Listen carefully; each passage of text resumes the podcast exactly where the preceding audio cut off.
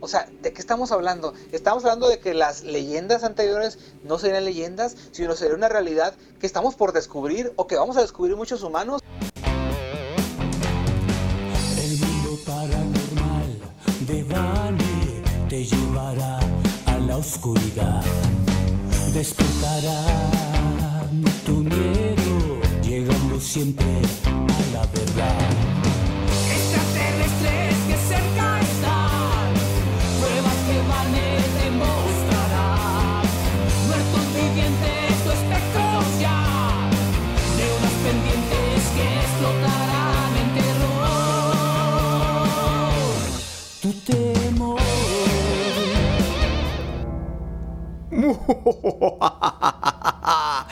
Buenos días, buenas tardes, buenas noches, donde quiera que tú te encuentres. Yo soy Vane y quiero invitarte a que te quedes con nosotros los siguientes 60 minutos para juntos atravesar una puerta hacia un mundo de lo desconocido. Esta noche tenemos un programa bien interesante, algo que a mí me llama mucho la atención.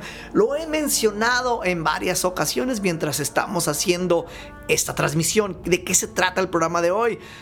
de duendes, de duendes, algo fascinante que estaremos platicando con Dino de Labra. Pero antes, antes de conectarnos con él, tenemos que hacer un ritual.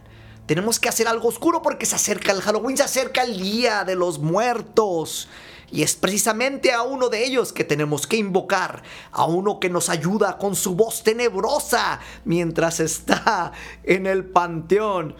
Así que vamos a decir su nombre tres veces para hacerlo aparecer. ¿Me ayudan? Ahí va. René Paino. René Paino. René Paino. ¿Estás ahí? Malas noches, Vane. Malas noches, Freddy. Digo, Angelo, Freddy Keider. Que ya regresó, por cierto. Ya regresó, así le titulamos al programa de esta noche. Es el, sub, es el subtítulo de esta noche. Hoy, Hoy es un programa sumamente tenebroso. ¿En qué cripta te encuentras esta noche, René? Porque se ve más oscuro que de costumbre. Me encuentro en la criptanita. Que no se acerque Ah. Supermanito. Oh. Eh, pues eh, pues, estamos arrancando muy bien. Saludos a toda la gente que nos está ya sintonizando a través del Face. Repórtense, queremos saber de dónde nos están viendo. Porque eso, pues para mandarles saludos ahorita, manden su ubicación paranormal, de qué parte del panteón, de qué parte del país, de qué parte del mundo nos están viendo, nos están escuchando. Eh, y te iba a comentar algo, René, y ya totalmente se volvió. Ah, tengo una historia verídica, no sé si tengamos tiempo. Tiene que. ¿Te acuerdas que te invité? Que no pudiste, pero terminé yendo con mi esposa a ver la película del exorcista. Mm, sí, Ok, sucedió. sí, a- era 1981, me acuerdo perfectamente. Era 1973. Pero sucedió algo. Ahorita, híjole, está bien interesante esa historia, René. Pero no quiero arruinar las noticias porque ya nos estamos comiendo el tiempo. Le estamos Bueno, ahorita- tomando esa ahorita- mala ahorita- costumbre. Ahorita lo platicamos. Ahorita que dijiste de, de- de las partes del mundo, eh, eh, para abrir programa, quiero enviarle un saludo a muy, muy, muy acorde al tema del programa de hoy. Nos escribe desde Costa Rica, soy un elfo libre, y pues nos manda saludos. Dice, hola, espero esté muy bien. Entonces, elfo libre, te saludamos. También esperamos que estés muy bien allá en Costa Rica. Saludos a los ticos y a las ticas. Con mucho cariño. Y mientras tanto, vámonos a las noticias, paranormales.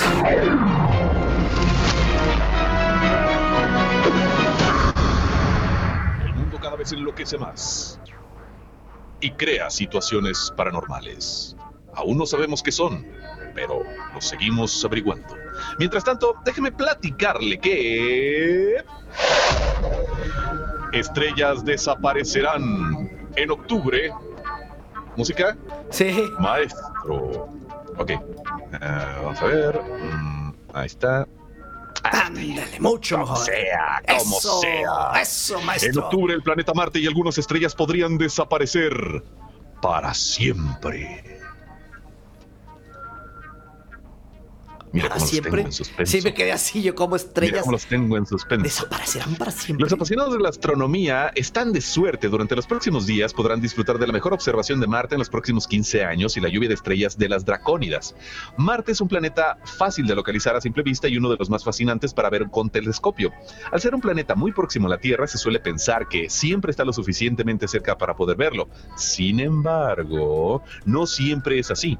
El mejor día para observarlo durante el año 2020 será durante la madrugada del 14 de octubre a las 4 de la mañana, hora española, hora de España. O sea, mañana mismo a las 4, 5, 6, 7, 8, 9, 10, 11 de la mañana de, de nuestro tiempo acá donde estamos en la en horario de la montaña, tal y como lo asegura el Observatorio Astronómico Nacional de OAN.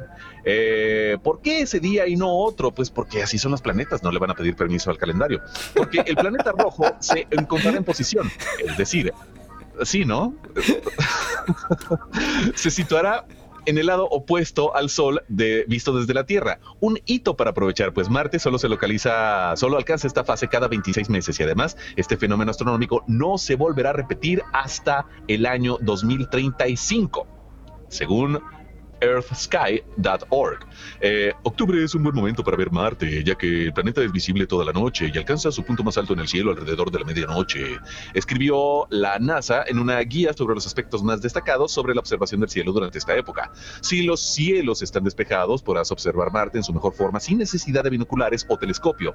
El mejor momento es el atardecer. Para encontrarlo debes dirigir tu mirada hacia el, hacia el este o hacia la luna y cerca de ella aparecerá un punto rojo claro con tonos carmesí y verás como una estrella brillante de color naranja rojizo justo encima del horizonte. Si lo encuentras, habrás dado con el planeta rojo sin telescopio. No obstante, Marte no será la única protagonista de los cielos durante el mes de octubre. También se podrán observar estos días para disfrutar de las Dracónidas, una lluvia de meteoros cuyo nombre proviene de la constelación de Draco. Estas serán visibles del 6 al 10 de octubre, cosa que ya sucedió generando unos 20 metros por hora como, perdón, generando unos 20 meteoros por hora con una velocidad de 20 kilómetros por segundo. Para observar las dracónidas tampoco habrá tampoco hará falta un telescopio, tan solo hay que alejarse del bullicio lumínico y buscar un lugar que proporcione un cielo oscuro con pocos obstáculos para la vista, como edificios, árboles o montañas. Después de las dracónidas vendrán las oriónidas con un máximo eh, en la noche del 21 al 22 de octubre. Después las Leónidas con mayor actividad para el 17 de noviembre y tras estas las Gemínidas con más meteoros alrededor del 14 de diciembre. Esa es la nota de, de Marte. Yo me quedé con que las estrellas iban a desaparecer para siempre. Dije, oh, ¿cómo le van a hacer? Son muchas. Bueno, pues. Está bien, está, no, está- no- estuvo- no para me- siempre, pero ah, se van a volver a ver hasta dentro de 35 años. Entonces, a como estamos aquí las cosas con el COVID, quién sabe si. Pero sí se está viendo muy fuerte, muy, muy grande Marte. Eso sí, es verdad. Así es. Turistas se sumergen en radiación nuclear en la zona más peligrosa de Chernóbil. Tal como lo cuentan los eh, rusos, turistas viajar- viajaron a la zona de excursión donde se registró la catástrofe nuclear de Chernóbil hace más de tres décadas a bordo de un auto anfibio. Gracias a este transporte, los viajeros pudieron ver barcos abandonados, barcazas, puertos y equipos utilizados por los liquidadores del desastre ocurrido en la central nuclear de la ciudad de Chernóbil. Antes del lanzamiento de estas excursiones extremas, se realizó un control dosimétrico de radiación. Los resultados mostraron que no se excedieran los niveles de exposición a la radiación que pudiesen dañar la salud de los turistas. Las rutas turísticas fueron elaboradas por el organismo estata- estatal de Ucrania para la gestión de la zona de excursión en cooperación con la Asociación de Operadores Turísticos de Chernóbil. Según el organismo, los viajes a esta zona fueron creados con base en el proyecto Imán de Ucrania Chernóbil. En 2019, el presidente ucraniano Volo- Volodymyr Zelensky firmó un decreto según el cual la zona de excursión de Chernóbil debería convertirse en un área turística para ser uno de los puntos de crecimiento económico del país. Con este fin, se creó un denominado corredor verde para los turistas. Bueno, este es un tema muy, eh, pues muy tocado, Vane, y, el- y eh, aquí estamos viendo en la pantalla el vehículo anfibio que está súper chido. A mí me encantaría ir a las dunas en este carro. ¿A poco no? Sí. Oye, no lo había ¿A pensado para las no? dunas, pero wow, sí. Sí, imagínate todo terreno, mira, ahí está pasando por, por árboles, por, por maleza, luego se mete al agua, luego pasa por la tierra, en fin, todo esto pues para poder recorrer las zonas afectadas por la, la alta, la altísima radiación que después de 30 años aún perdura en esas tierras. Wow. Eh, O sea, ahorita este que terrible ra- radiación en, en Chernóbil ese creo que es el más famoso y hace poco el desastre que hubo en Japón. Y hasta hace poco, ¿sabías que Fukushima. uno de los ajá, Fukushima, hace uno hace bueno, uno de los desastres más grandes mundialmente, pero que se mantenía por debajo del agua, René, fue el de Ciudad Juárez, ¿sabías eso? Ah, claro, sí, ¿cómo te, tiene su nombre? Lo recuerdo, yo no me acuerdo. El Del era nombre. del que salió del ah del deshuesadero de carros, este hasta hasta Stephen King hizo basó parte de Christine su, su historia del carro radioactivo en- en- en este pero poseído, ¿no? En, en- Pues sí. en eso.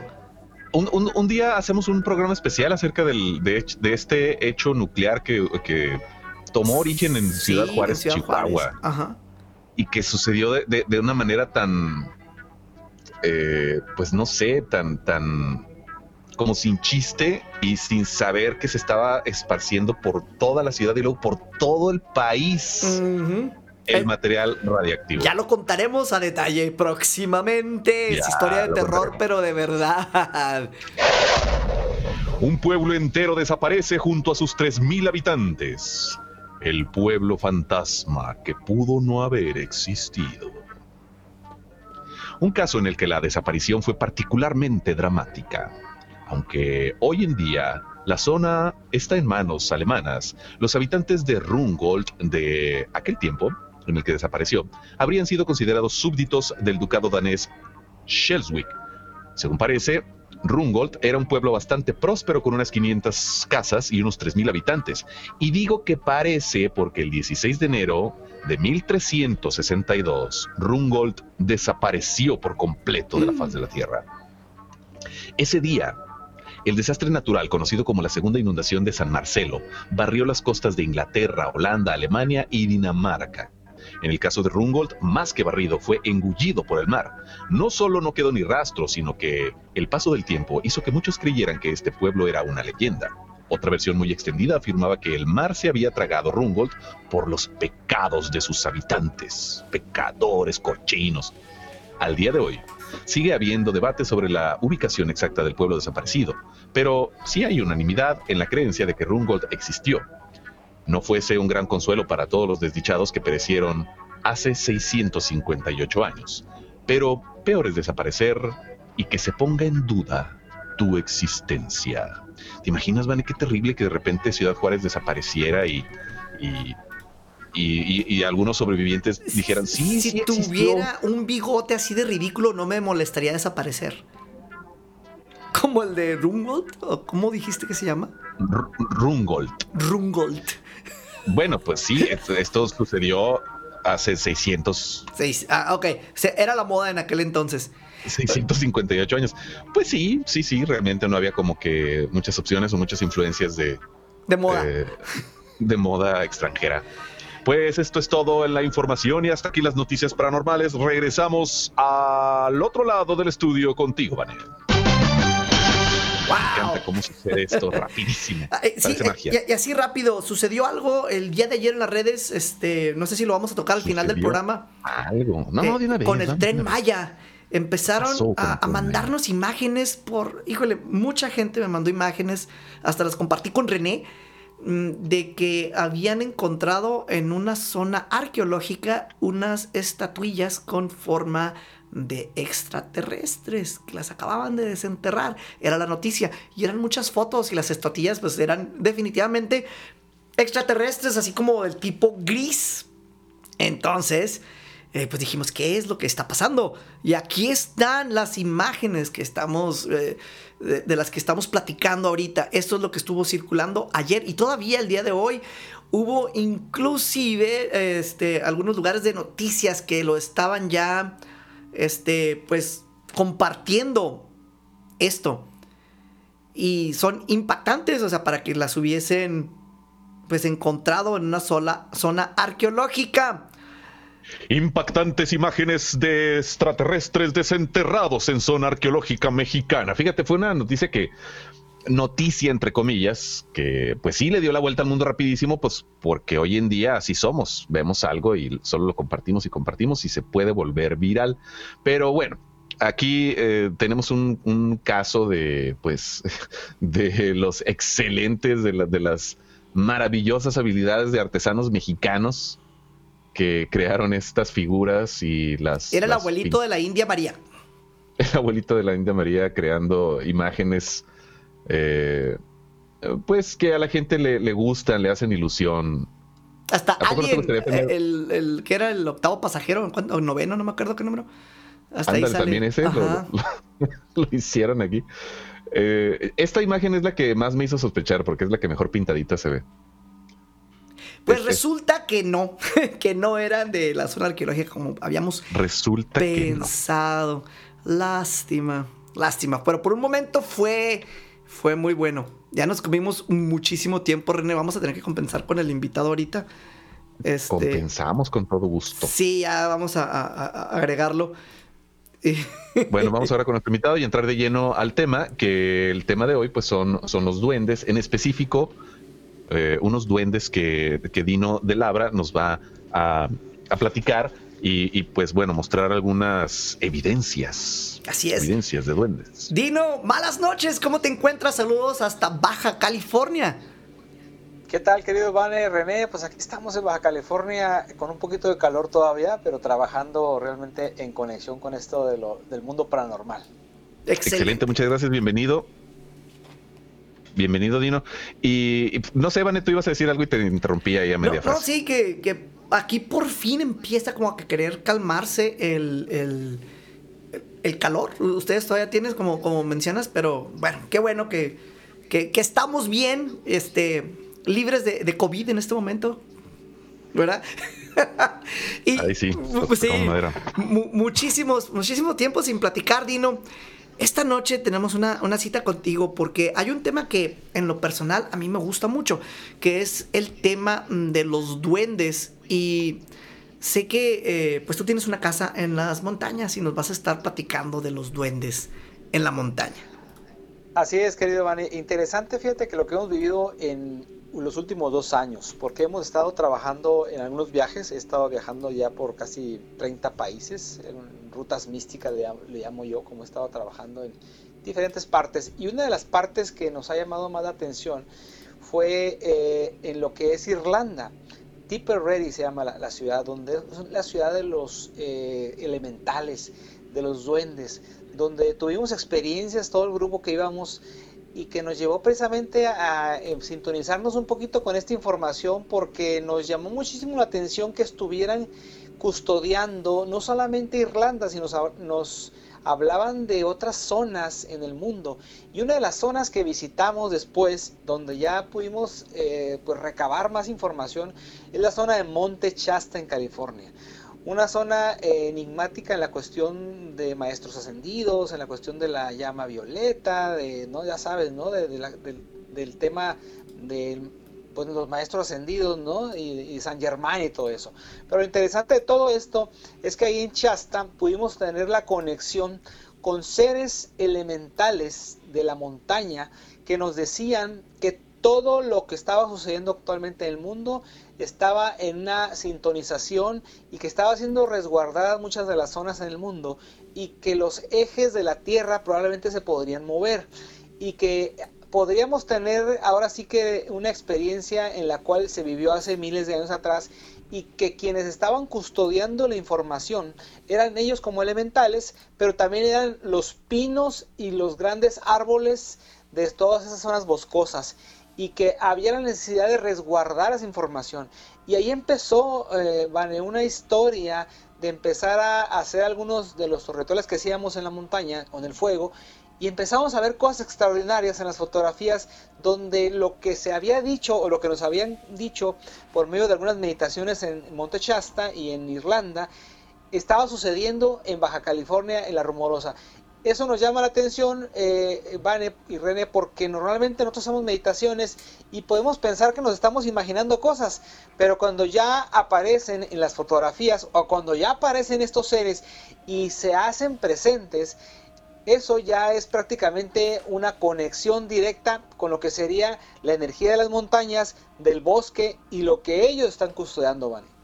Ok, Eh, bastantes cosas ahorita aquí para, para ir eh, eh, en partes, como diría Jack el Destripador. mencionas en varias partes del mundo y mencionaste en Irlanda. Y eso es algo que estábamos platicando precisamente, no sé, hace uno o dos programas, Dino, de que los, los duendes se reportan en todas las culturas del mundo antes de que existiera la globalización. ¿A qué me refiero? A que en Irlanda, como ya lo mencionas, pues estaban los leprechauns. Aquí tenemos los duendes, tenemos los aluches. Este, otros lugares van a tener los, los, elfos. Este, tiene, dependiendo el, la, el área geográfica donde estés, va a tener un nombre diferente. Pero todos describen un ser elemental, precisamente que vive eh, en, las, en, las, tierras, que vive en los bosques y que es pequeño. Eh, esto es algo de lo que a mí se me hace muy interesante, Dino, eh, porque o tenemos una conciencia colectiva que se imagina lo mismo o existe esto realmente en todo el mundo y simplemente estamos escuchando los relatos a través de tantos años de estos seres que sí existen. Y, es ahí lo que, lo que a mí me llama la atención y fue un punto que, ya tocaste con, con lo de Irlanda. Sí, así es, Vane. Y es muy interesante esto porque nos hemos tenido experiencias en las cuales, eh, te, platico una rápido para que nos vaya entendiendo nuestro público. Eh, hace alrededor de cuatro o cinco meses, una persona que ingresó al bosque en su pickup eh, va por el, camino y de repente al hacer un retorno, una reversa, tumba un pino joven, un pino más o menos de unos 3, 4 metros, lo, casi lo tumba a la tierra nosotros éramos tres que estábamos ahí en ese momento haciendo algunos trabajos de remodelación. Vamos y recogemos el pino, lo levantamos, le ponemos por ahí algunas tablas, eh, lo replantamos, le ponemos un poquito de abono y le damos un poquito de agua para que nuevamente eh, se pudiese revivir. Eso ocurrió más o menos a las 3, eh, 4 de la tarde. Para eso de las 2 o 3 de la mañana, ya cuando estábamos pernoctando, dos de los compañeros se levantan corriendo y me empiezan a tocar la puerta y me dicen, tienes que salir a la ventana. Entonces salgo yo hacia la ventana de, la recámara y me doy cuenta de que abajo había luces a los alrededores del bosque. Y ellos, yo cuando los veo, están llorando. Y les digo, ¿qué pasó? Eh, ¿qué, qué, qué, se, está viendo? ¿Qué vieron ustedes que no vi? Me dijeron, asómate un poquito más hacia un lado.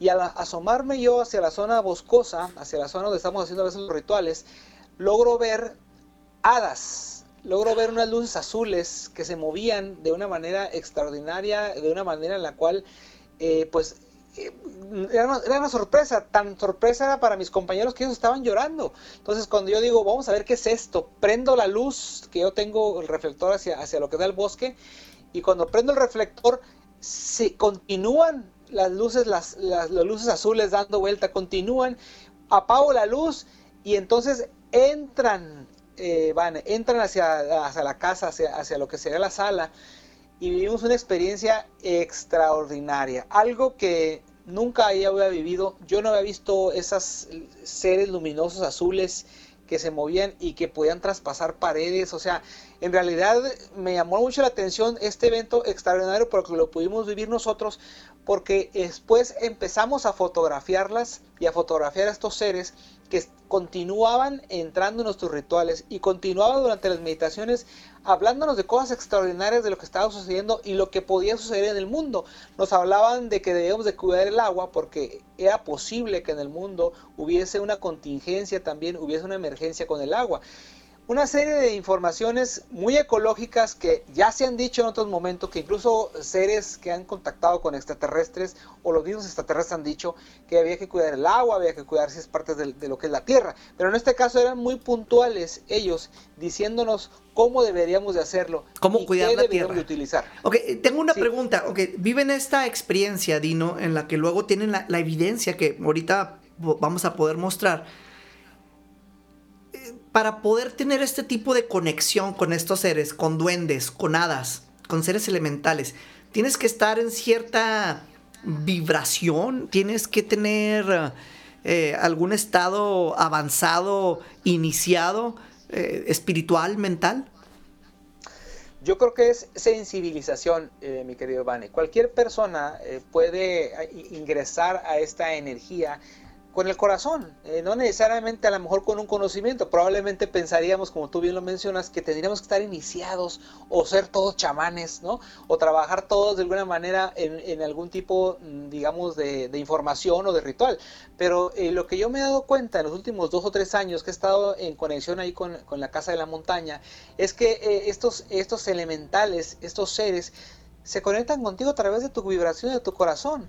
¿Qué es lo que traes en tu corazón? ¿Cuáles son las verdaderas intenciones que traes tú como ser humano para poder conjuntar y para poder maravillarte de las cosas que ves, de los, digamos, de los árboles, de los, de, los pinos, de, de, las plantas? ¿Qué, ¿Qué es lo que vibración o qué te sensibiliza a ti. Y creo yo que es bien importante porque es una llave. La sensibilización es, una llave importante para que nosotros podamos ingresar a esa dimensión, porque me di cuenta que también es una dimensión. En una de las fotografías que vas a mostrar más a ratito vas a, te vas a dar cuenta de que se abre una especie como de ventana en el cielo. ¿Qué, te parece? dinos cuál de las fotografías y, le pedimos a, Tony, que, está allá en el Panteón con René, que nos ayude a ponerla. Bueno, ahí, en el panteón eh, es la fotografía donde se ve un, como una especie como de diamante blanco, un diamante en el cielo, que logramos tomar durante algunos de los, de los rituales que tuvimos, donde se empezaron a presentar eh, muchos de estos seres en las meditaciones hablando o tratando de decirnos la importancia de la sensibilización precisamente y de poder salvaguardar mucho de la oxigenación de la tierra. Incluso, Vane, nos decían que eh, muchos de los problemas que están ocurriendo actualmente con esta pandemia es la falta de oxigenación en el ser humano y que se podría transformar en la naturaleza más adelante. O sea que podríamos, incluso nos decían, fíjate, como cosa muy interesante, que probablemente si no hacíamos algo por oxigenar y ayudar también en la cuestión del agua, en la tierra muy probablemente adelante, en los próximos meses o años, los seres humanos tendríamos que utilizar máscaras o mascarillas, incluso en la naturaleza, para poder sintetizar estas cuestiones que estamos viviendo en, lo que es la, naturaleza. Y pues cosa interesante en ya estamos ahí. Con con la pandemia, pues ha sido de que los seres humanos están colapsando, los pulmones están colapsando, también la sangre por la falta de oxígeno. Entonces, creo que lo que nos estuvieron diciendo hace algunos meses no estaba como muy, eh, digamos, lejano de la realidad que vivimos actual. O sea, en la búsqueda precisamente de que el ser humano entienda que hay una conexión con la madre tierra que tenemos que tener y eso se llama equilibrio nada más. No es nada extraordinario. Equilibrar precisamente todo esto de la naturaleza, mi querido Van. Aquí está la, la imagen. Aquí vemos una imagen de, un, de una especie como de felino de un felino que se ha presentado, unos felinos que se han presentado en el bosque, en la montaña también, que nos han dado información también de lo que está por ocurrir o lo que está ocurriendo en algunas otras dimensiones. La, prácticamente eh, la búsqueda de una conciencia para que el ser humano despierte, despierte como un ser que ha sido siempre un ser hecho a imagen y semejanza de la creación, no del creador, no de los creadores que le han dado aquí haciendo sus fechorías, sino de la creación, precisamente al conectar nosotros con los cuatro elementos, al encontrar la sabiduría, por eso el chamanismo, la palabra cha, cha que decir saber, chamanismo, es bien importante para nosotros. Actualmente pensamos que el chamanismo es para aquellos solamente que se meten a ayahuasca, que se van a algún lugar allá. No, es prácticamente para toda la humanidad. Estos seres felinos nos han estado eh, dando información también durante las meditaciones de que los seres humanos tenemos que recobrar nuevamente nuestro conocimiento, tenemos que recobrar nuevamente nuestra sabiduría para poder entender muchos de los procesos y quitarnos de todos esos distractores y contaminantes que nos han dado actualmente muchos de los gobiernos o lo que le llamamos la matriz, la matrix, que nos ha dado precisamente para que estemos dormidos. Entonces,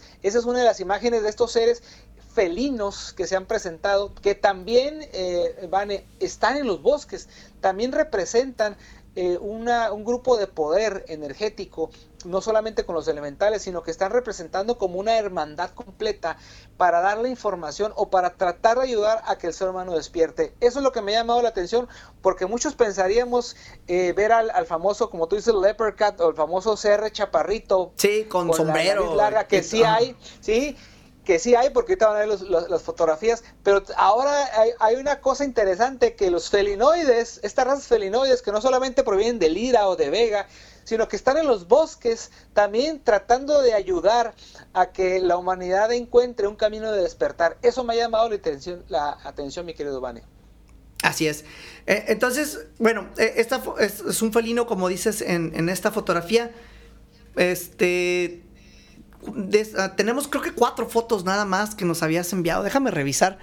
Eh, vamos a ver la, la- la siguiente. Cinco, según Tony. Cin- cinco según Tony. A ver, Sí. Tony, échale. Mira, a ver, vamos a ver esta.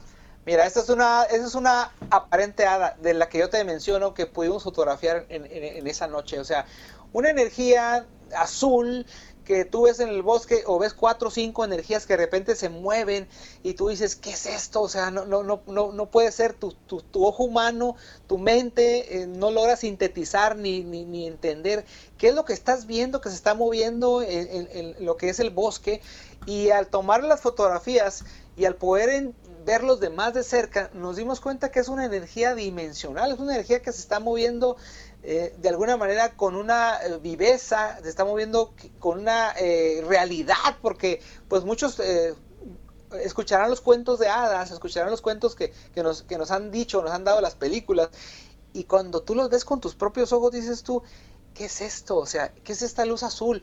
¿Por qué se decía que, que- se man- manifestaban de esa manera? ¿Por qué a veces incluso se les ponen hasta vestidos? O sea, ¿qué, qué, qué es esto que está sucediendo? Pues lo que sucede es una manifestación o una plastía, como le llaman algunos investigadores, la, la materialización de una energía que precisamente proviene de la misma naturaleza y que se mueve en las dimensiones entrando y saliendo. No sé si sea la cuarta y la tercera, pero hay una realidad que se está viviendo en muchas de las zonas boscosas de nuestro mundo. Ahí en- hemos estado también en Krill, ahí en, Chihuahua, en los últimos días que hemos hecho, y hemos tenido también experiencias muy extraordinarias con esos habitantes del bosque, que pues le llamamos elementales, y como se les ha llamado de muchas maneras, pero que tienen una corporeidad y que tienen una forma de entrar a la tercera dimensión físicamente y que han impactado a muchas personas en el mundo y que les han dado prácticamente mensajes de que están aquí, que es una realidad, no es algo que nos hayamos imaginado, no es algo que hayamos solamente eh, pues eh, sintetizado en una, en una meditación o,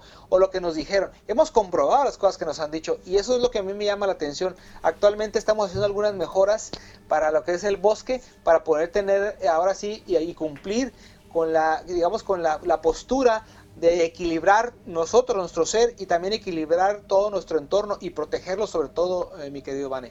Me- mencionan eh, eh, en el chat, dice una pregunta, ¿también es posible utilizar un duende para liberar tipos de hechizos y maldiciones?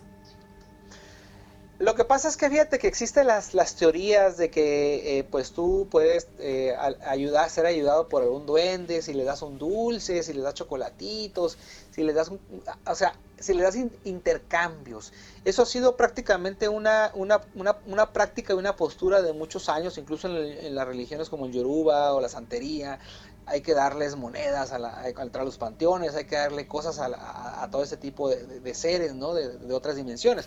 Pero lo que yo he tenido como experiencia en los últimos años ahí en el bosque y también las prácticas de chamanismo que tengo ahí, es que estos seres no necesitan intercambios. En realidad no estamos intercambiando eh, nada por una cosa u otra, sino simplemente estos seres están trabajando prácticamente en el equilibrio de la tierra. Y si el equilibrio de la tierra tiene que ser también la autosanación o la sanación de un ser humano, son seres amorosos, seres que están dispuestos a ayudar. Recuerden que hubo avatares aquí en el mundo, entre ellos Siddhartha Gautama, Buda y Yeshua Messiah Jesús, que nos hablaban de que servir, hay que servir para ser perfectos o perfectos para servir, como el camino de la evolución. Creo yo que estos seres elementales están en el camino de la evolución, porque ellos sirven de una manera extraordinaria y no piden nada a cambio. Lo que yo he visto ahora que tuvimos experiencia con el pino que logramos eh, re- regresar o regenerar, es que ellos vinieron a hacerse presentes y de una manera agradecer, de agradecer también ellas, se dieron, se dieron a la tarea de expresarse como quien dice alrededor nuestro para que nos diéramos cuenta que era una realidad, que lo que habíamos hecho, aunque lo hicimos de corazón, era un acto de amor como el que ellos practican cuando también ayudan a un ser humano a autosanarse. Ok, entonces eh, ellos agradecen el haber sanado la naturaleza de alguna, de alguna manera. Esta imagen que ahora, que ahora tenemos en la pantalla está muy interesante esta. Fíjate que ese es de los rituales que estuvimos haciendo. Nosotros normalmente, te platico rápido la, dinámica que es los rituales, mm, hacemos nuestro temazcal, chamascal o angelomascal, como sea lo que vayamos a hacer con la gente para la cuestión del despertar. Y después, durante las noches, hacemos una gran fogata. Una fogata en la cual todos con canto, con tambores, con, con todo lo que tenemos de instrumentos, hacemos cantos a la tierra, hacemos cantos a la ¿Cuánta gente participa en estas reuniones que estás hablando, en estos retiros? Normalmente son 18 que caben en el temazcal, más, más el grupo, somos 25 a veces. Eh, y hacemos los trabajos, eh, aquí por ejemplo pueden ustedes ver la imagen de un felino, muchas, es, muy, muy notoria la imagen del felino. Entonces, en la, en la imagen de, que, ven ustedes aquí, precisamente es cuando se presentan las meditaciones o con los trabajos que estamos haciendo y empiezan a dar información. Y nosotros decimos, ay, hay una, hay una energía de felinos aquí, ¿será cierto? Y de repente de las imágenes que, captamos empezamos a ver en los contornos del, fuego, empezamos a ver que verdaderamente hay una energía que se está presentando, que es una energía de conexión con los cuatro elementos, que, verdad, que la, la, situación que se está viviendo es una situación real, que probablemente estemos hablando de que en el bosque hay un sinnúmero de entidades y de seres de elementales que están alrededor y que todos trabajan bajo la misma regla, Estebane, bajo la regla de eh, la conciencia, de la evolución, del equilibrio. Eso nos, nos compaginamos los seres humanos con ellos, los seres humanos que quieren verdaderamente hacer un cambio. Entonces, eh, estos seres se presentan normalmente cuando estamos en los trabajos y se presentan cuando tomamos la foto y más tarde al observarlo o por la mañana vemos las imágenes y decimos, oye, eh, sentíamos la presencia de los seres y de repente mira a un lado de tu, de tu rodilla o a un lado del fuego, a un lado de, de una de las piedras que es custodio, estaba este ser. Este ser que se, también se había presentado hablando de que deberíamos de ayudar para que eh, el agua que hay ahí en, los mantos no se contamine con las cuestiones del mismo ser humano, con las mismas excreciones del ser humano o con la basura que, que se dejan en los bosques. Entonces nos hablaban precisamente de que debemos de cuidar todas esas zonas de, de agua que hay ahí. ¿Por qué? Porque puede ser importante para los próximos años porque se ha, hablado mucho de la posibilidad de que en la Tierra hay una crisis de agua. Entonces, en los bosques, en las zonas naturales, es donde debemos de tener ese resguardo y donde nos podríamos muchos de nosotros eh, resguardar o tomar agua de lo que podría ser esta crisis mundial. Y eso se me hizo muy interesante porque se ha hablado mucho de eso, incluso ha hablado de que el agua eh, ya fue vendida por los gobiernos y una serie de cosas en otro, en otro sentido político, ¿no? Pero eh, esto me ha llamado la atención porque los, mensajes que entonces, nos han dado... Entonces, a, lo, a lo que te he estado captando, Dino, estos seres se presentan a través de lo. Ahora sí que son seres elementales que se, a través, se, se, presentan a través de los elementos. Por ejemplo, el fuego, como lo estás mencionando. Pudiera ser el agua, tal vez. Pudieran ser otros elementos. Y y de ahí viene su, nombre. Estás viendo estas imágenes como la que, la que presentamos ahorita, que se ve la cara muy definida de un, de un vamos a llamarle duende, se ve en, en, la llama, se ve en el fuego, o sea, en uno de los elementos básicos, ¿correcto? Así es como se están presentando. Sí, correcto. Eh, de hecho, te digo, eh, los, esos seres elementales, al hacerse presentes en, en, algunas de las meditaciones que hacemos, o incluso en el temazcal, estamos de repente en un temazcal y de repente alguna de las chicas dice, oye, aquí hay presencia de algunos seres. Y en ese momento pues dices, ok, no vamos a continuar con nuestra meditación, vamos con nuestro trabajo eh, que estamos haciendo de, de conciencia, de despertar. Pero cuando salimos y estamos ya en el fuego, como tú bien lo mencionas, se manifiestan a un costado nuestro, se manifiestan dentro del mismo fuego, incluso cuando estamos haciendo algún tipo de, conexión entre todos o haciendo algún tipo de, de trabajo o platicando de alguna experiencia, se presenta también la energía del aire. El aire de repente surge, por eso se le llama la rumorosa el lugar en el que estamos, por lo rumor, por la energía que hay ahí, que aparentemente los pinos y las piedras hablan, ¿no? Y eso me, llama la atención porque es una historia antiquísima de ahí de las, de las tribus Kumiai, de las tribus de la región, donde decían que el bosque hablaba, por eso se llama la rumorosa. Entonces, eso es, bien, interesante eso. Ok, eh, y estás mencionando ahorita en, los, en los bosques, y es casi todas las historias de, de duendes este, son en, en los bosques. ¿Los duendes viven también en las ciudades? ¿O necesariamente tiene que ser en un bosque, una montaña? Eh, por las cuestiones de su vibración, por la cuestión de lo que están custodiando. Mira, por ejemplo, aquí puedes ver la imagen del portal que yo te digo. Durante estos mismos rituales, de repente vemos hacia el cielo, no se ve nada. Usamos una de las cámaras que tenemos, que tiene mejor eh, sensibilidad, y logramos ver que hay un portal. Y en ese momento empieza prácticamente eh, la danza, digamos, de elementales y de cosas a nuestro alrededor, de, de incluso eh, algunos eh, susurran el nombre de algunos de nosotros. Es una cosa bien interesante porque como tú lo mencionas, el bosque, el bosque, ¿qué custodia el bosque? El, lo que nos, según lo que nos dijeron estos elementales, los pinos y los árboles y todo tipo de planta que hay en la mayoría de los bosques en todo el mundo, custodian la verdadera información de la historia de la Tierra. O sea, serían como una especie como de guardianes aparte, de historiadores, de bibliotecas, sí, de bibliotecas vivientes de información. Eso es lo que ellos nos han, nos han estado contando, por eso hay que cuidar eh, prácticamente todos estos tipos de, de, lugares, porque están custodiando la historia de la Tierra tal como fue y como ha sido. Por eso es que de repente hay gente que dice, oye, vi las películas donde los árboles se movían y hablaban. Oye, qué imaginación de los de Hollywood. No creo que sea imaginación por las cosas que estamos viendo nosotros. Por eso mucha gente mística te dice, oye, toca un árbol, abrázalo. Entonces ¿De, dónde proviene esa información?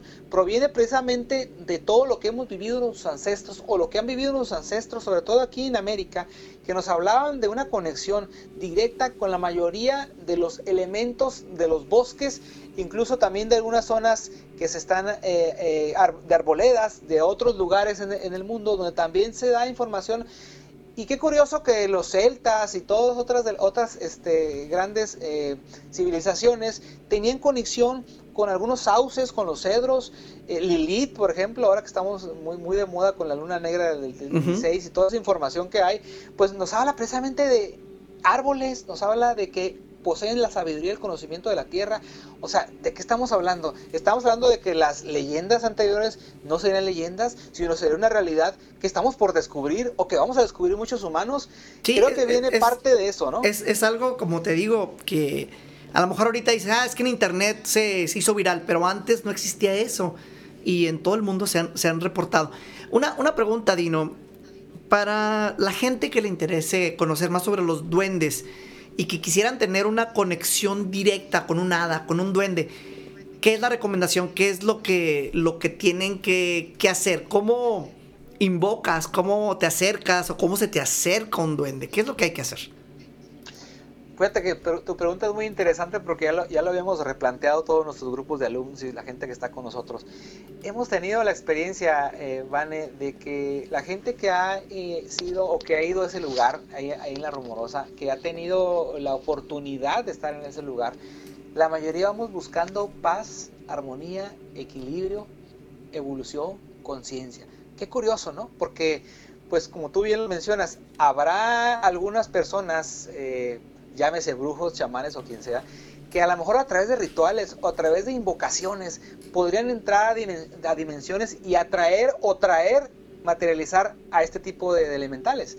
Nosotros nos hemos dado cuenta por experiencia propia, y eso es lo que yo les quiero recomendar a, todas a todos tus seguidores, de que con el simple hecho de que tú tengas un verdadero acto de sanación en tu ser, de tus emociones, de todo lo que tú eres, de cambiar la alimentación, de cambiar la forma de pensar y de empezar a buscar el equilibrio, empezar a buscar la armonía, la paz, lo que todos quisiéramos, es la manera y la mejor manera de encontrar esa llave para encontrarte con un mundo dimensional paralelo que vivimos los seres humanos. Entonces, la, paz, la paz interna sería el camino hacia un ser elemental, como te estoy entendiendo sería prácticamente la llave, eh, porque si tú... Ok, entonces, eh, la mayoría de la gente tiene problemas y muchísima gente, si no es que la mayoría también, eh, no tienen esa paz interna, no tienen esa llave.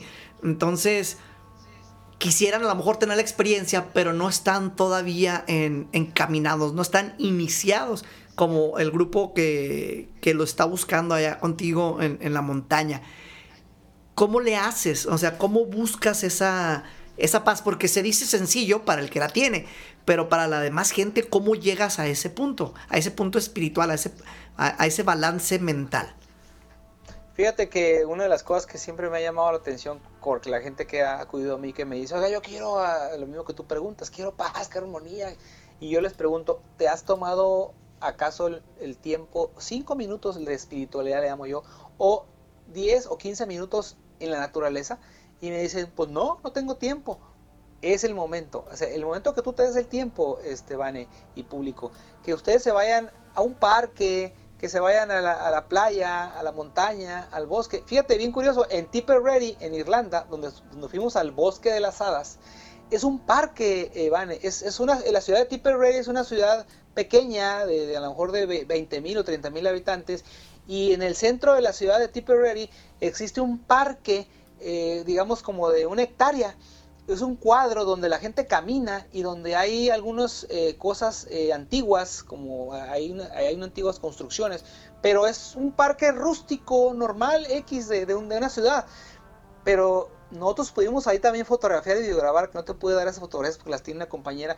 Pudimos grabar las caras de las hadas y los duendes allá dentro de ese parque. Entonces, eso quiere decir que si tú buscas la naturaleza, buscas la conexión y lo buscas de una manera en la cual sea consciente, te vas a encontrar con muchas sorpresas, Vane. Te vas a encontrar con la oportunidad de vivir esas experiencias. No necesariamente, como tú lo mencionas, de que poder irte a meter a lo mejor 10 o 15 meses a un lugar para que tengas paz y armonía, a un monasterio, sino simplemente buscar la naturaleza, buscar los caminos de conexión para que puedas entonces darte la oportunidad de poder vivir una experiencia.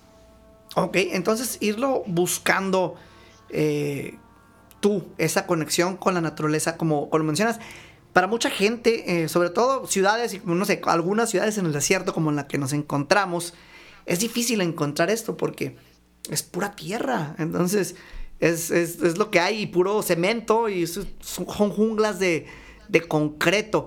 Y a veces es difícil conectarse así directamente con, con la naturaleza. están preguntando sobre dulces este, para, para los duendes que si, ¿qué pasa que si a un duende, que si a los duendes les gustan los dulces y qué pasa si no les gustan los dulces? Tienen esa, como, como, ese debate ahorita en, el chat. Fíjate que lo que te decía, esos famosos intercambios con dulces y lo que pasa es una, es una cosa, hay una energía, eh, lo que yo he estado viendo perdón, últimamente en las montañas, la energía que hay en las montañas de cuestiones de frutales, las cuestiones de los el, tipo de, alimentación que, buscan, que es muy natural. Incluso las, me he dado cuenta que incluso las abejas se disputan ahí con ellos algunas cositas como el agua, por ejemplo, el agua la transportan en la pancita. O sea, hay una cosa bien interesante en el sentido de la cuestión de los dulces. Ahí nosotros nos, hemos dado cuenta que al momento que tú les dejas algún, algún fruto, alguna fruta, algo que sea dulce, que no precisamente dulces procesados, ni, ni azúcares, ni harinas, sino simplemente cosas naturales, es lo que ellos buscan normalmente. O sea, si hay una, si hay una conexión con lo dulce, con lo, con lo placentero de lo que es la fructuosa o los cosas naturales, pero no precisamente con los dulces que nosotros pensamos, ¿no? Los chocolates o los, los caramelos que, que, nos dicen en, los cuentos. Realmente es con, la, con lo que de ellos se alimentan. La energía que ellos obtienen de, de, estas frutas es bien, es bien interesante. La forma de sintetizarlo, porque es de la manera que se alimentan. Se alimentan precisamente de eso, de las cosas que hay en, los árboles, de los piñones, de cosas que normalmente se, se dejan, que, dejan, que dejan caer la naturaleza. ¿Por qué? Porque hay una cosa bien interesante que también nos dijeron. Ellos esperan a que los árboles tributen. Es algo que los seres humanos no entendemos. O sea, nosotros decimos, oye, hay que ir a cortarle eh, eh, los, frutos al árbol, a las manzanas. Tiene que caer naturalmente. Sí, tienen que tributar. Eh, y eso es lo que no hemos entendido los seres humanos. Nosotros normalmente nos adelantamos a todo. Me acuerdo una vez que iba caminando allá en, Acapulco. Oh, y, Perdón, adelante y luego te pregunto. No, eh, me acordé rápido de que iba caminando por Acapulco, ahí por la costera, y de repente escuché un golpe bien fuerte. Dije, ¿qué pasó? ¿Alguien se cayó? No, era un mango petacón que había caído de los árboles. Pero, ok, eh, al, número de personas que hay en el mundo, ¿sería realmente sustentable estar esperando a que las cosas cayeran naturalmente de los árboles? Es que hemos prácticamente nosotros eh, violado la naturaleza somos depredadores, eh, Vane.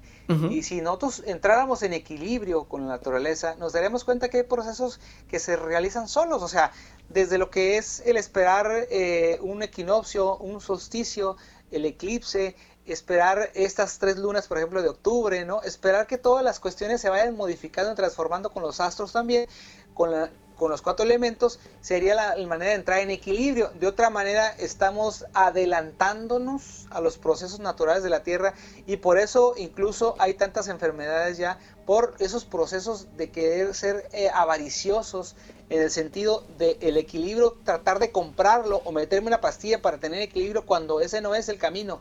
Creo que con esto que estamos viviendo actualmente vamos a tener una lección de que tenemos que buscar la alcalinidad, tenemos que buscar el equilibrio en el cuerpo para que podamos tener salud y protegernos de todos los patógenos que en un cuerpo alcalino o en un cuerpo en armonía no pueden entrar, ¿vale? Ok, René, has estado muy silencioso esta noche, curiosamente.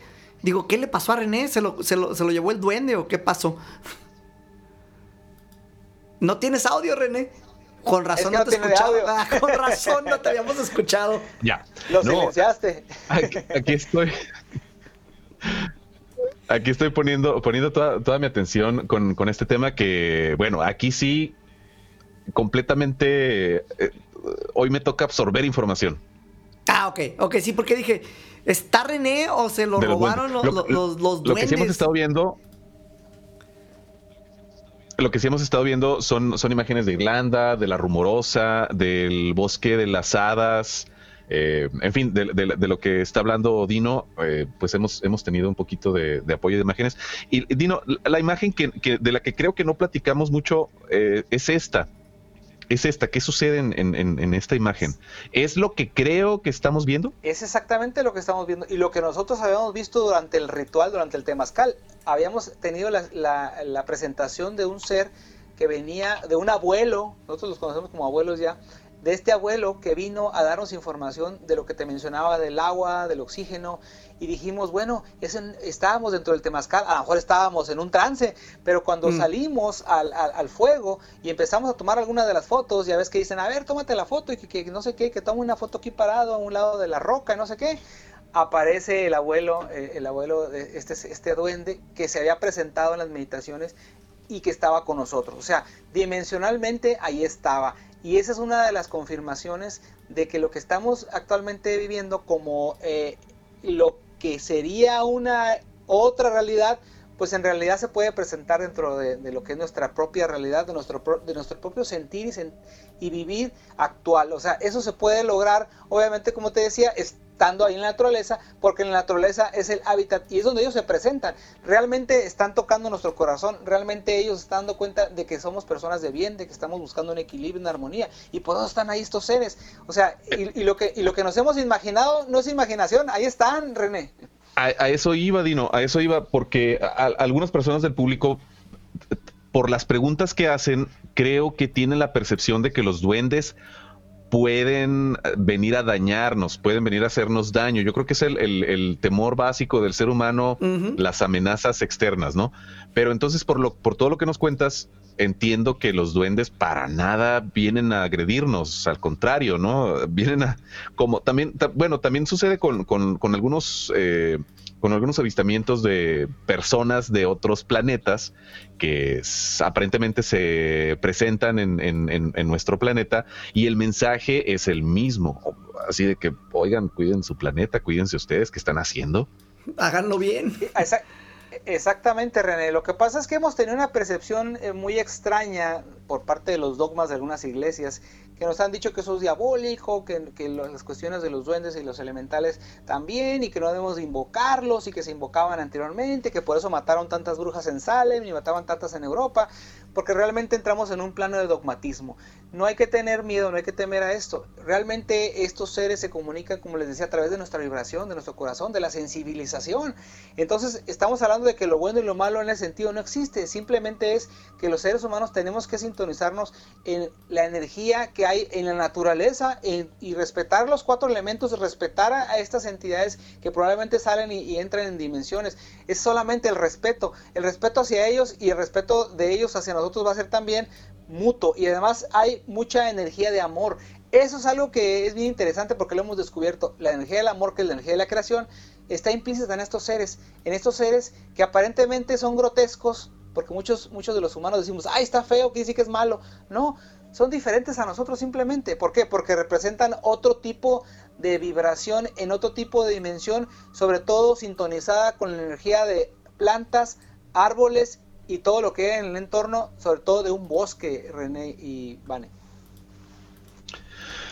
Pues yo no tengo gran cosa que preguntar, Dino, porque eres muy elocuente y te agradezco un chorro eh, lo, bien preparado que estás en el, en el tema y todo lo que nos ilustras, porque sin necesidad de preguntarte nos has deshecho muchas dudas o, muchos, eh, pues, paradigmas que, de los cuales hemos sido, eh, hemos sido pasajeros, ¿no? a lo largo de, de nuestras vidas, de nuestro plano. Entonces, por lo que entiendo, los duendes eh, viven en nuestro planeta, viven en el planeta Tierra, pero en un plano...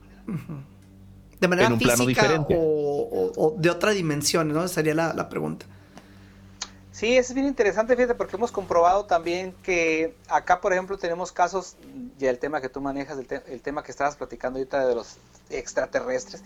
Tenemos por ahí algunas evidencias, ya que luego les voy a presentar aquí, evidencias fotográficas y de video, donde estos seres que están llegando, que llegaron hace miles de años a la Tierra, se convirtieron en nómadas y que están naciendo ya en la Tierra y nacen a través de una tecnología eh, de luz que se proyecta hacia una geoda y de la geoda sale hacia la Tierra y se van transportando y de repente se ven las caras de los seres en, los orbs estos seres, estos seres elementales, también los, los seres del agua, ¿no? las nereidas y las salamandras y todo lo demás que conocemos, pertenecen a un reino en el cual dimensionalmente están aquí con nosotros, entran y salen, se proyectan a través de un sobretono dimensional. Esa es la información que no nos han querido dar los gobiernos, es la información que nos han ocultado los, las religiones, es la información que hay en libros antiguos, sagrados, que escondieron en los sótanos del Vaticano y en otros lugares. ¿Por qué? Porque la información de estos seres nos podría ayudar a encontrar la energía libre, que es otro de los temas que nos llamó la atención con los elementales. Ellos nos recalcaron que la energía libre, digamos, la energía fría, la energía en la cual los seres humanos nos, han ocultado en los últimos 70, 80 años, es uno de los puntos que vamos a tener que redescubrir los seres humanos. La energía del plasma, lo que le llaman el magrab, la gravitación y, lo que es eh, el magnetismo y la gravitación unidos hacen que podamos utilizar energía en la Tierra. Ellos nos hablaban mucho de eso, nos hacían énfasis de que debemos de despertar en ese sentido. Entonces, quiere decir que ellos dominan estos planos dimensionales, pueden entrar y salir de una manera eh, eh, natural y que los seres humanos lo podemos lograr si logramos sintetizarnos en una forma equilibrada. Lo podemos hacer porque también pertenecemos a un mundo multidimensional. O sea, los seres humanos también somos multidimensionales como ellos. O sea, prácticamente nos vinieron a decir, aquí estamos, mira, nos podemos ir a otro lugar y nos podemos regresar. Tú también lo puedes hacer. Y cuando tú dices, eso no es cierto, a mí me dijeron en la escuela que no se podía, me dijeron en, las religiones que ustedes eran diabólicos. No, estos puros paradigmas, puras cosas que nos están tapando nuestra mente. Nos programan para, para liderarnos, ¿no? Para encerrarnos de alguna manera, es lo que nos estás comentando. Así es, estamos programados precisamente para encajonarnos en una tercera dimensión y no darnos cuenta de que somos multidimensionales y que tenemos no solo siete, nueve cuerpos para viajar y movernos y que solamente conocemos el físico y el astral y el astral nos da miedo. Wow. Eh, eh, Vaya que amerita una, una siguiente una siguiente visita. Cuando se puso ya más interesante, vi la hora. Sí, eh, el tiempo ya nos, ya nos castigó como siempre cuando más bueno se está poniendo esto, pero Hay que pues quedarnos en YouTube, todos nos quedamos en YouTube. Eh, en, realidad nos podemos quedar en, todas, en todas las plataformas, pero aprovechamos entonces para hacerte una invitación y que nos acompañes en, un, en, una, en una emisión más adelante y continuemos con este tema y, y, se lo, y se lo compartamos a toda la gente que nos sigue y que también, y que también te sigue a ti en tus redes. Por cierto, ¿en dónde podemos encontrarte, Dino? Pues así como está Dino de Labra en Facebook, Instagram y YouTube. Ahí me pueden encontrar la información que estoy haciendo. Eh, también en mi página que se llama rutasmísticas.com para que se puedan, si se quieren agregar próximamente algunos de los viajes que hacemos, pues eh, viajamos a Perú, a India, a Egipto, a muchos lugares, en búsqueda de la conciencia, en búsqueda de activar nuestro ADN, que eso es lo más interesante eh, que el ser humano puede lograr ahorita, volver a reconocerse como lo que es un ser multidimensional que lo traes dentro de ti. Entonces, redes sociales, Dino de Labra, Facebook, Instagram, YouTube, donde quiera. Y pues aquí estamos colaborando con Vane y hace ocho años que no nos conectábamos. Pero pues, Bastante, sí. Eh, así, así rápidamente, sé que, que, en algún momento hablamos de esto, Dino. Te mandé un video, un link de un video, René, no sé si lo, lo, lo, lo viste. Te lo mandé a tu WhatsApp. Sí, por, ah, aquí, por aquí lo tenemos. Ok, eh, este es un video de hace como 12 años, algo de cuando... Creo que es todavía más viejo que eso, pero es cuando empezaban apenas... ¿Te urge ir al peluquero?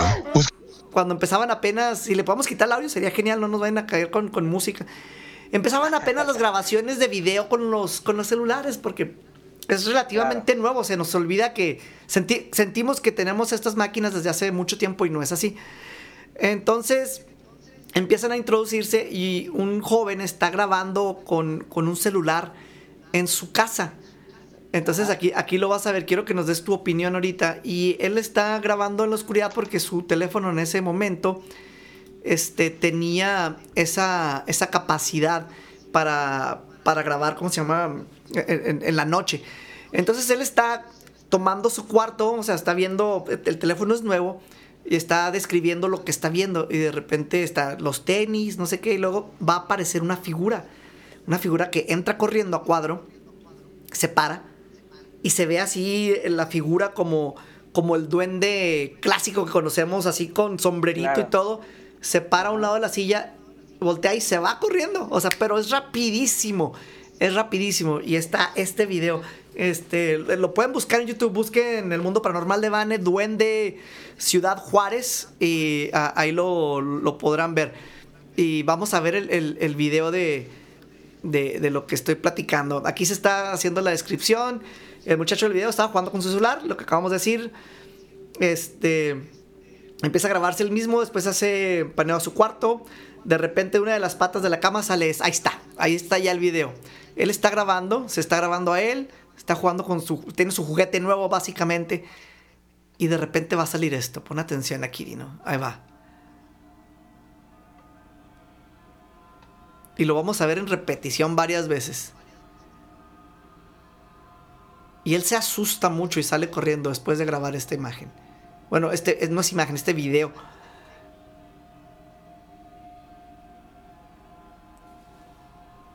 Ahí va, vamos a verlo. Aquí tuvimos que alzar poquito eh, el contraste. Mira, ahí va a salir corriendo. Ahí está. ¿Sí lo viste?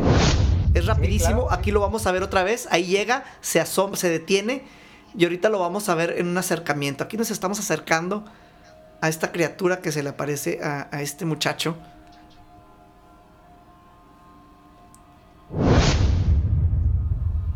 Y te digo, parece como si tuviera el gorrito y todo ahí. O sea, se ve como un duende clásico. Aquí lo vamos a ver nuevamente en cámara lenta. Llega corriendo y se asoma. Y se va. Este, es, uno de los que se me han hecho siempre eh, interesantes, Dino. Eh, pues no sé, así rápidamente, eh, opinión acerca de esto. Sí, pues mira, básicamente hemos tenido ya otras fotografías, también por ahí tengo algunas que me mandaron de estos extraños personajes que aparecen en los jardines, eh, muchas se habla a veces de que uno va a algún lugar y se trae un cuarzo, trae una piedra y, que de repente dicen, oye, se viendo algo con esta piedra, ¿no? Normalmente eh, yo por eso me, di cuenta de que estos seres eran multidimensionales, que se movían de diferentes, en diferentes formas y que muchas veces podrían ser captados. y, y lo interesante de todo esto es que en la búsqueda precisamente, o en la búsqueda que anda uno como ser humano a veces también, eh, tiene mucho que ver con la presencia de ellos. O sea, estamos hablando de diferentes factores que puede haber en la experiencia de este muchacho, en las cuestiones incluso emocionales, en las cuestiones que pueden ocurrir. Porque acuérdense que la energía eh, no se destruye, solo se transforma. Y la energía que normalmente existe en los alrededores tampoco no es buena ni mala, sino prácticamente son condiciones y condicionantes dimensionales incluso incluso eh, el frío incluso algunas temperaturas el momento también el día, la hora, tiene mucho que ver con esos movimientos y para mí, como te digo, es dimensional. Probablemente eso que ocurrió ocurrió cuando eh, eh, en, ese eh, el tiempo, lugar y espacio, se abrió algo para que pudiera este, entrar. Y Entonces, asustar al muchacho, ver, porque si, si, si, si se toman el tiempo de buscarlo en, en YouTube, se escucha realmente que él se asusta. O sea, sale, ¡oh! sale corriendo y se barra, papá o mamá, no me acuerdo qué grita. Pues Pero- por eso se hablan de que algunos seres son juguetones, ¿no? O sea, Sí. estamos hablando de cosas ex- extrañas, extraordinarias que no podemos comprender los seres humanos, pero cuando empezamos a darnos cuenta de que esta realidad existe, pues entonces es cuando entendemos por qué sucede. Ahí es donde vamos a empe- a empezar a entender est- este mundo dimensional, porque realmente eso es un mundo en el cual entran en sobretonos, entran y salen, y nosotros no sabemos por qué, porque ni siquiera creemos ni siquiera en las dimensiones.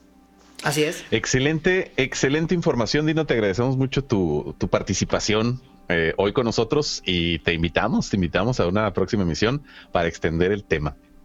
Claro que sí, con todo gusto, como ustedes eh, quieran, René, Vane, estaba a sus órdenes para cualquier información, para presentar las evidencias que hemos tenido acá en las montañas de estas naves o de estos seres que aparecen, de estas eh, entidades que ya están aquí y que yo les he llamado los terrestres extras. Los terrestres Perfecto, extra. Muy bien. Las, las esperamos con ansias esas, esas evidencias para compartirlas. Y pues bueno, hasta aquí, hasta aquí el tiempo con, con, con Dino. Dino de Labra, que ya saben cómo encontrarlo en sus redes sociales. Y pues bueno, conocer toda la, toda la trayectoria y el contenido que tiene, que tiene para todo el público. Dino de Labra. Muchísimas gracias, Dino. Y pues bueno, te esperamos en una, en una siguiente emisión del Mundo Paranormal de Bane. Claro que sí, René, con todo gusto. Eh, Vane igual, nos vemos pronto y nos, nos seguimos en contacto. Gracias. Gracias, Dino. Pues ahí lo tienen, ahí lo tienen, ahí tienen toda esta, toda esta información, toda esta evidencia de que, de que pues existen estos seres y son multidimensionales o Eh, transdimensionales. Estoy por mandarte una imagen, René. Esto lo quiero platicar porque lo, eh, a lo mejor lo retomamos nuevamente al principio del siguiente programa. Ya te la acabo de enviar. La voy a describir, a ver si alcanzamos a mostrarla. Si no, no pasa nada. La mostraré después. La mostraremos después. Esto tiene que ver. ¿Es cuando- la cuenta de un, de un restaurante? eh, ah, ah, sí, en parte sí. Es Sí. Ah, ok. cuando fuimos a ver la película del exorcista. Es- Ok. mi esposa y yo, y tú y, y, y Rox decidieron, decidieron no ir porque tuvieron miedo. Qué bueno. que por cierto, la película, la película se sostiene, ya tiene como 50 años la película. Y quiero comentarles aquí rápidamente.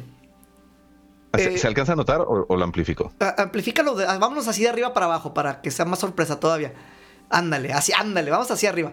Entonces, aquí vemos, es la película del exorcista. Es lo que estamos viendo aquí. Déjame comparto toda la, la- la pantalla también yo para... Ok, entonces, dos adultos para la película El exorcista eh, en, el, en, el, en el 6P, en el, en el, en el 6P del, del, del cine, o sea, en el VIP. Entonces pues, fue para el sábado 3 de octubre, que fue cuando, cuando te dijimos, cuando todavía teníamos cines.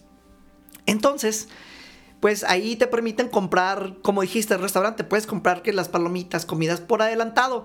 Y es lo que estás viendo aquí, la, la, la, la cuenta de, de- de lo, Lo, que pedimos. caro que está todo, lo caro que está ir al cine actualmente.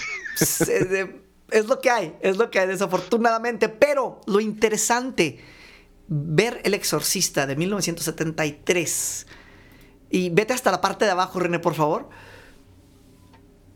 Hasta abajo, hasta- Ah. ahí está, ahí está. Wow.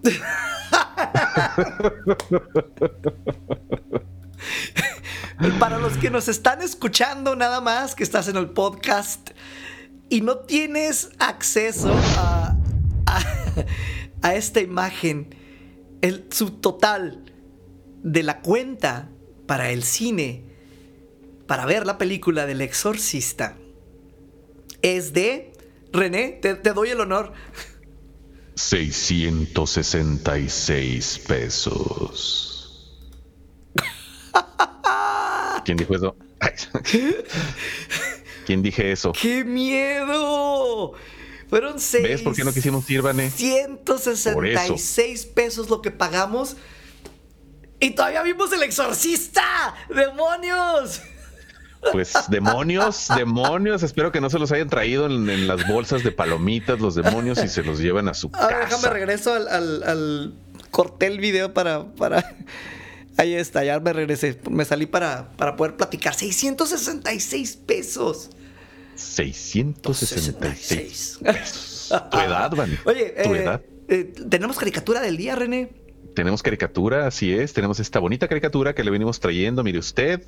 Mire usted esta bonita caricatura llena de color, de color verde, porque está en un bosque.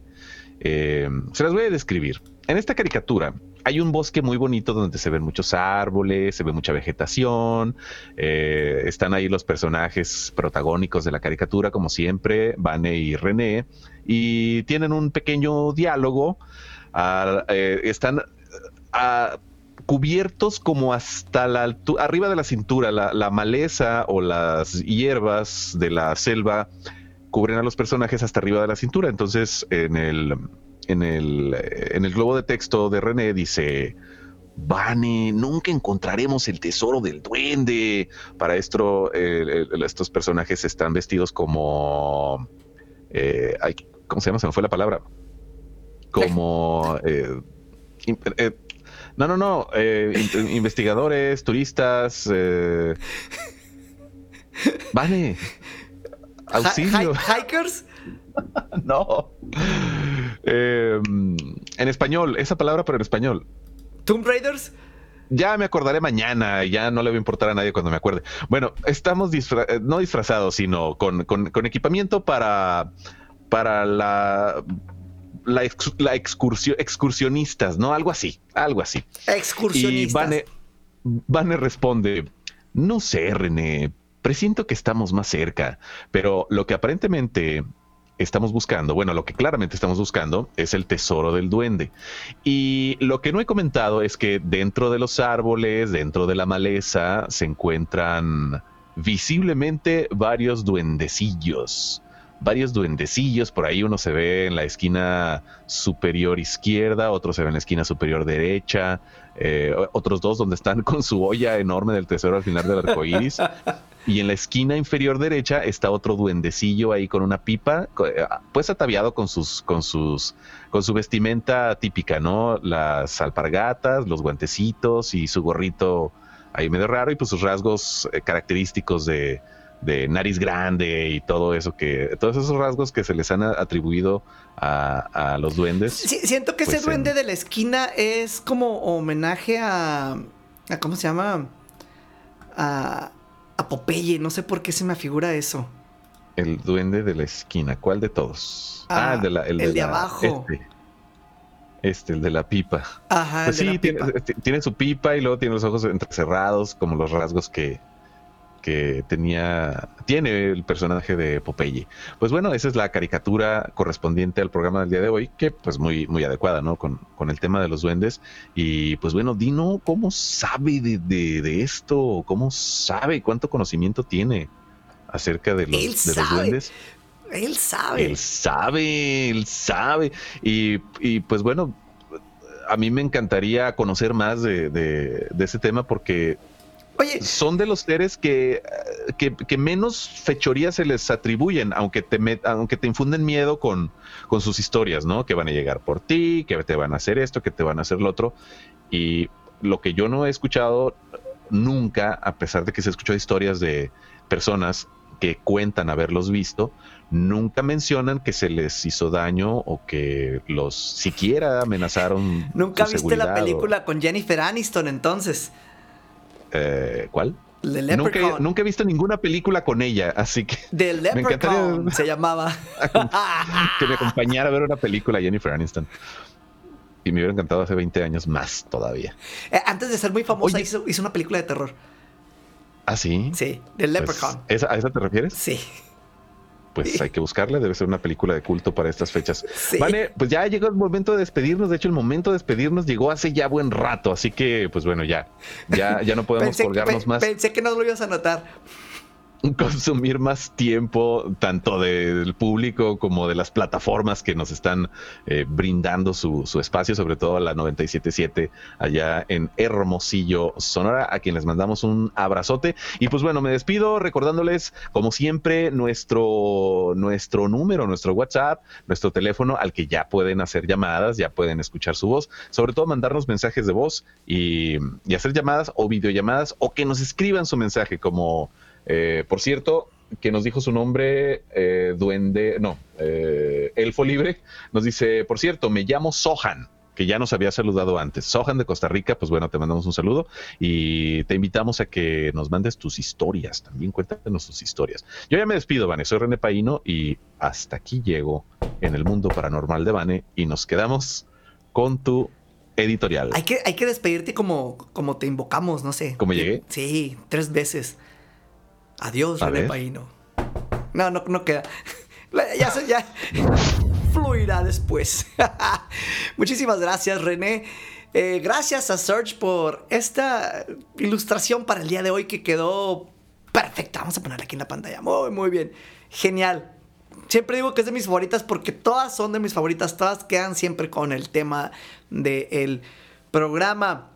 Esta noche estuvimos platicando de duendes, de hadas. Estuvimos viendo esta evidencia que nos trae Dino de Labra desde Baja California, en las montañas, en donde hacen estos retiros para tratar de conectarse con estos seres, para tratar de elevar su espiritualidad, su mente, de aclararse y tener contacto con, pues ahora sí que otras dimensiones, porque los menciona como seres eh, dimensionales, seres elementales.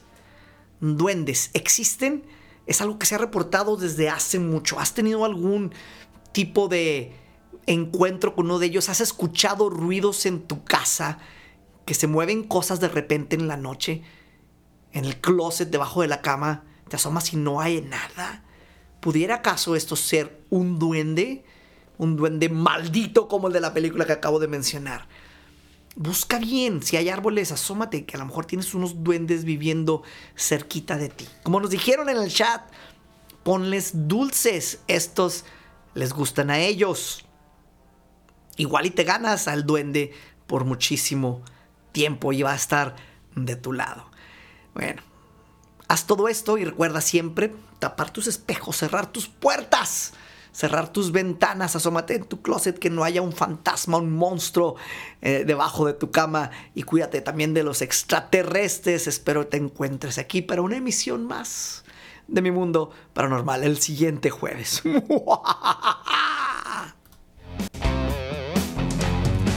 El mundo paranormal de te llevará a la oscuridad. Despertará siempre.